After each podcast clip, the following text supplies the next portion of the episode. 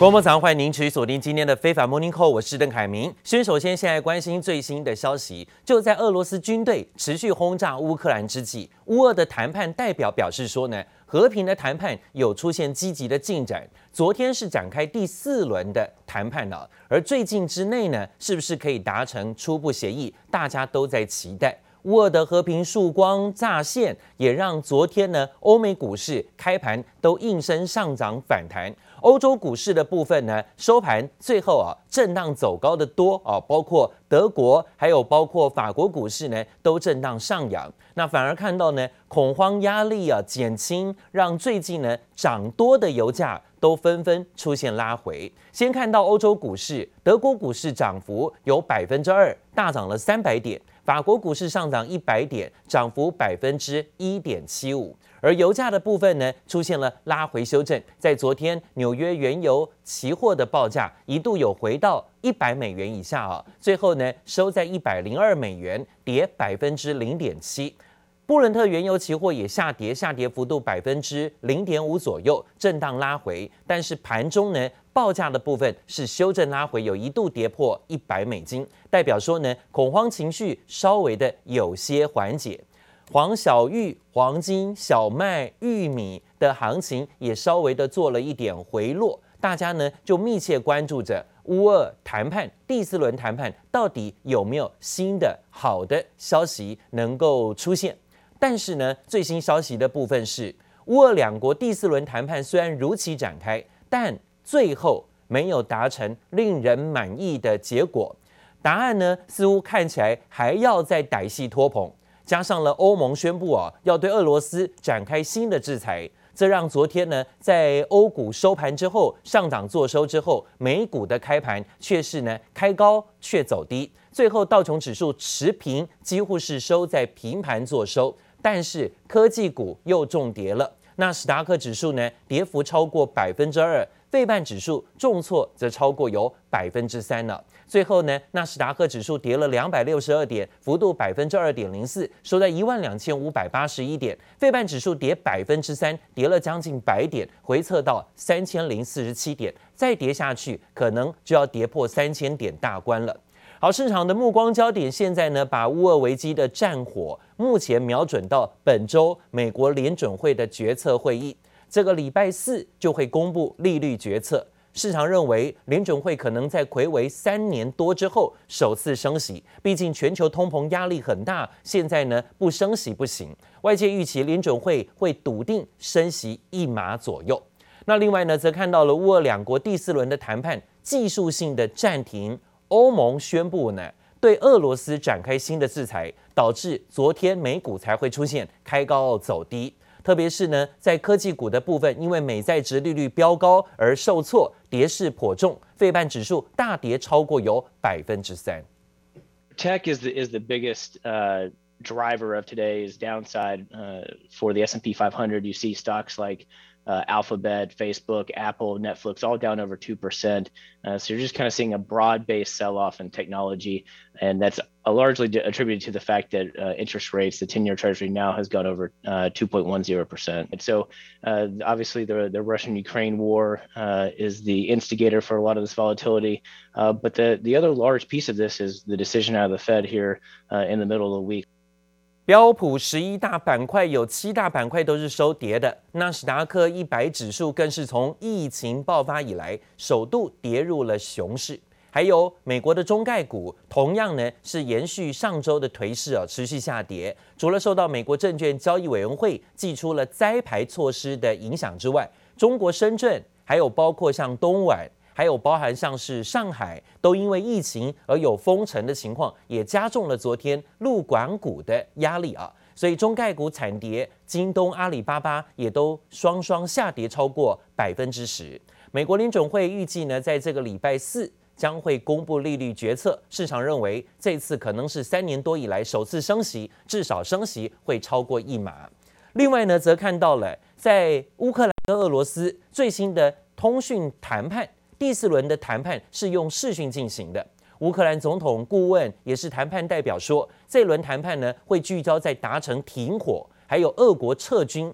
以及对于乌克乌克兰的安全保证。但双方代表团会谈四个小时之后，乌克兰的谈判代表说要技术性的暂停，因为呢可能谈不下去，想在今天再继续。消息一出呢，造成了昨天美股盘中啊拉回的修正，由红翻跌，甚至呢由涨翻跌啊。乌克兰总统泽伦斯基稍早发表会谈的谈话说，他说呢正在进行谈判，很艰难的，会报告谈判进度。法新社认为，泽伦斯基这番话是暗指可能会有突破。另外呢，他也会跟美国国会发表视讯演说，在十六号持续公开要为乌克兰寻求各国盟友的协助。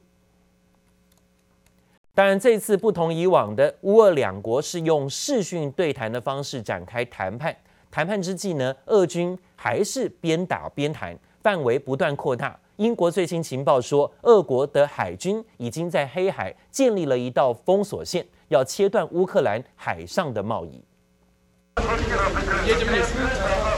消防员小心翼翼撤离伤患，背后整片墙都被熏黑，烟雾弥漫。乌克兰首都基辅一栋公寓大楼遭到俄军炮击，火光四窜。俄军攻击不断扩大，更打算封锁乌克兰海岸线。It is that they believe that Russia's put an effective sea blockade against Ukraine um, in the Black Sea, which basically is cutting off any maritime traffic in and out of Ukraine. Now that is also what the capture of Odessa. 俄军攻下港口大城奥德赛，切断乌克兰海上命脉。英国国防部更进一步警告，有鉴于俄国已在乌克兰南部的亚速海进行一次两栖登陆，未来几周可能也会在黑海发动类似攻击，并企图把陆上运输一并切断。You still have a very open border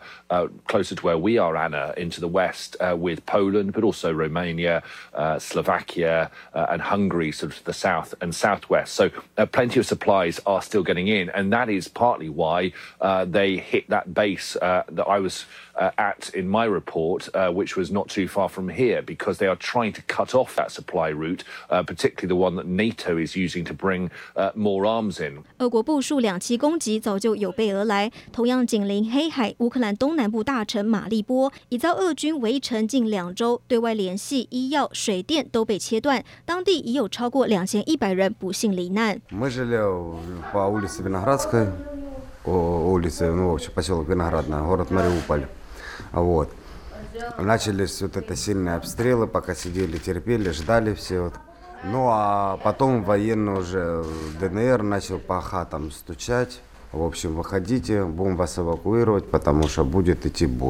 撤离民众声音颤抖，惊魂未定。俄军不止包围黑海附近城市，还朝乌克兰西部军事基地发射飞弹，造成三十五人死亡，一百三十多人受伤。攻击地点离波兰边境不到三十公里，形同打到北约家门口。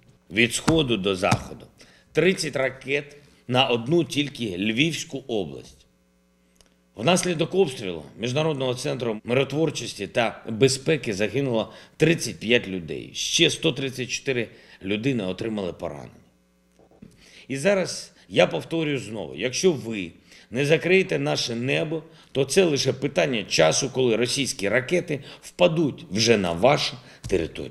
乌克兰总统泽伦斯基再度呼吁北约应在乌克兰上空设立禁航区，一旦战火波及北约成员国，将进一步扩大到整个欧洲地区。记者陈宥嘉、李芷莹综合报道。而这一波油价大涨呢，也促使了消费者，现在呢转买电动车。毕竟呢，看到担心油价未来的失控问题，是不是真的在换车当中呢，要选择电动车呢？当然，原本这是电动车的大好机会，但是最近电动车厂却因为原料取得不易，成本飙高，承受了不少压力。全球首富马斯克他就说呢，他创立的电动车大厂特斯拉，还有现在的太空探索事业，正遭遇到最大的原物料跟物流的庞大通膨压力啊，现在压得他喘不过气来啊。当然呢，他对于这次呢乌俄大战所展开的新的风险，甚至呢也看到了在俄罗斯入侵乌克兰之后，造成许多国家都面对通膨的压力。特斯拉创办人马斯克昨天晚上啊，就在他的推特发文说呢，他对俄罗斯总统普亭要发出单挑邀约。他以乌克兰作为赌注啊，并且在回复当中标注了普廷的推特账号，还询问普廷说：“你同意这场战斗吗？”最后呢，还不忘狠酸一句说：“啊，如果普廷敢轻易的羞辱西方各国，那么他一定也能够接受马斯克的挑战。但是呢，他赌马斯克赌说。”普亭不敢哈，面对网友留言呢，他也毫不吝啬，一一回复。此举一出，果真引发了热烈的讨论。另外呢，油价的飙高，谁赚到了呢？目前看起来就是油商，还有包括市场大户投资者。乌俄双方昨天虽然展开视讯的第四轮谈判，市场看好情势有有解啊，但是国际油价呢，从高点的回落，今天盘中一度下跌有超过百分之五，那盘中一度呢还有跌破一百美元大关呢。但是呢，号称股神的巴菲特似乎看好油价的走势，越跌越买。他旗下的波克夏海瑟威上个礼拜又砸下了十五亿美元，相当于台币啊四百二十七亿，又买进了美国西方石油公司股票。目前西方石油已经成了波克夏海瑟威第九大的持股了。To an oil, a, a huge oil production company, uh, you know, how it works out is going to depend on the price of oil to a great extent. It, 股神巴菲特显然看好油价还有上涨的空间，有大举进场买石油公司股票。美国证交会文件显示，巴菲特旗下的波克夏海瑟威公司上周又砸了十五亿美元买进西方石油公司股票。Last week at this time, we were talking about how Warren Buffett said he couldn't find anything he wanted to buy when it came to stocks. He warned that that would change, and boy, did it. Last week, Berkshire Hathaway spent more than four and a half billion dollars to buy 91.2 million shares of Occidental Petroleum. 三月以来，巴菲特两度加码后，波克夏海瑟威目前持有西方石油一亿一千八百三十万股，总价值约六十九亿美元。西方石油顿时成为波克夏海瑟威第九大持股。国际油价随着乌俄战争情势两周以来内剧烈波动。分析师指出，除了观望西方制裁俄罗斯能源的影响，石油输出国组织 OPEC 的反应也至关重要。The big question is we have not heard from the Kingdom of Saudi Arabia yet, and it is Saudi Arabia that's sitting on the most spare capacity. They are the only one in OPEC that can really surge production over a million barrels. G7 国家的能源部长上周联合呼吁 OPEC 增产，OPEC 和伙伴国 OPEC Plus 在三月三十一号才要开会，油价的供需平衡问题恐怕还会持续震荡。 记者林博与黄一豪综合报道。昨天看到了油价在盘中啊震荡稍有拉回，虽然最近呢都在一百块美金以上的高档震荡。呃，巴菲特的持股啊站在持续的加码动作，但最近几天拉回，不晓得是越跌越买，还是说呢有可能买在高点。昨天呢油价是一度跌破一百美元大关，为什么呢？传出啊中国封城冲击了需求，导致了油价呢出现了回档修正。盘中一度有跌破一百美元的价位。好，另外呢，美中的高层会谈也在昨天正式在罗马登场。美国的资深官员在会后说，双方进行了七个小时的激烈坦率的对谈，触及到了包括乌俄形势跟美中之间的多项议题。美方也对中国跟俄罗斯的结盟，还有北京在台海的挑衅作为表达关切。We are watching very closely. Uh, the extent to which the PRC, or, or any other country for that matter, provides any form of support, whether that's material support, whether that's economic support, whether that's financial support, uh, to Russia. Uh, any such support from anywhere in the world uh, would be of great concern to us. It would be of, uh, of course, the greatest concern uh, if a country like the PRC were to be doing that. To Beijing, that we won't stand by uh, if um, uh, we will not allow any country uh, to compensate Russia uh, for its losses. Uh, our Assistant Secretary, our delegation, uh, met with Yang Jiechi and his delegation to precisely make clear our concerns. 由于美中高层会晤当天，多家媒体都引述了美国官员说，俄罗斯向中国提出军事、经济的援助请求。 因此呢，苏利文在会中啊，直接向杨洁篪表达美方对中国跟俄罗斯现在还要结盟的忧虑，而且预告若是中方啊会采取特别行动，可能会出现影响跟后果。CNN 媒体更是报道说，美国掌握的资讯是中国对于向俄罗斯提供侵略性的武器，甚至军事跟财务援助啊，是一定有所谓的开放态度，这让美国大为紧张。不过呢，中方啊持续的反驳说，这种猜测是无中生有的事。而美中竞争部分呢，双方也讨论如何管控战略风险，确保竞争不至于会演变成冲突。至于台海的情势呢，苏利文重申美方对于北京在台海挑衅的作为关切。这是苏立文上任国安顾问以来第三次跟杨慈慈杨洁篪的会面，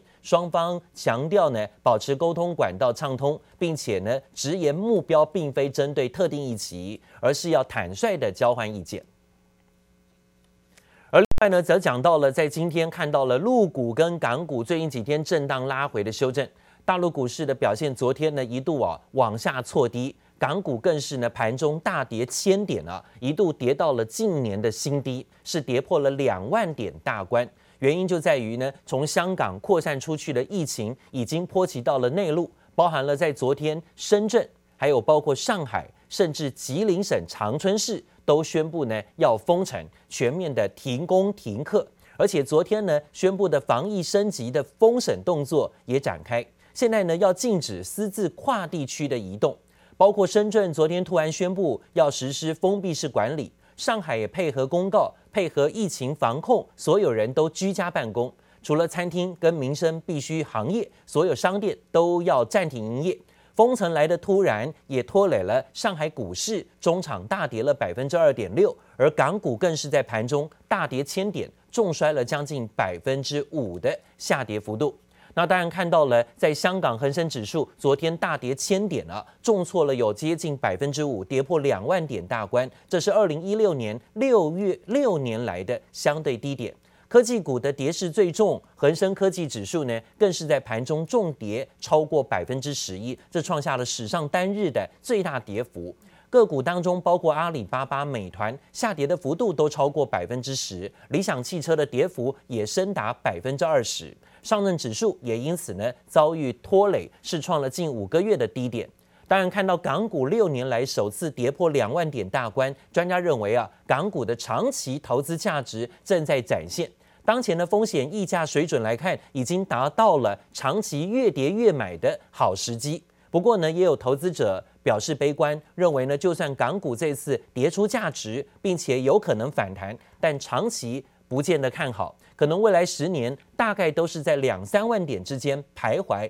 怕难有起色。不过本周呢，联准会啊即将启动升息循环，加入加上了大陆二月份的金融数据透露是比预期要差一点，所以呢，中国证券报的报道啊，在昨天的头版是说要稳增长，还是现在货币政策的主要主流跟主轴。尽管美国联准会会升息，中国大陆呢反而啊不升息，可能还会降息，势必呢还会导致中美利差缩小。但利差缩小不足以改变大陆的货币政策方向。预估人行会采取更多措施，要引导呢政策利率跟市场利率下降。多位专家也预测，人行可能还有降息降准的呃提早上路的这种预备跟准备。中国官媒如此大动作的表态，近期预测呢，可能人行就会出手护市啊。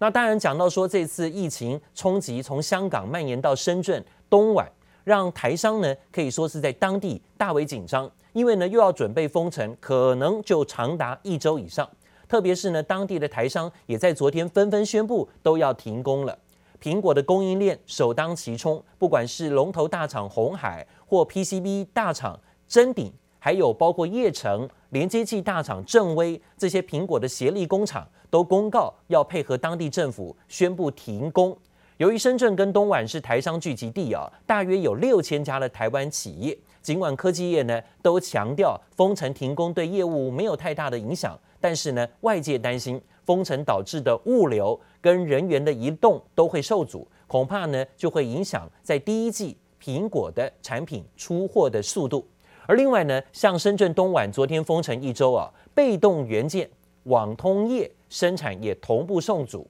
包含了国巨、华新科，还有网通厂智邦，在台湾的指标厂啊，通通都宣布呢，两地的生产线都要停工。产业扩散广泛呢、啊，包括 PCB 业、连接器业，还有 IC 设计、二极体、网通电脑相关业者，通通呢都要进行为期一周的封闭管理。而且疫情如果没有扩大啊，应该很快会复工，影响不至于太大。但是呢，担心扩散如果变大，范围更长，封城时间更久，那对整个供应链的影响就非同小可了。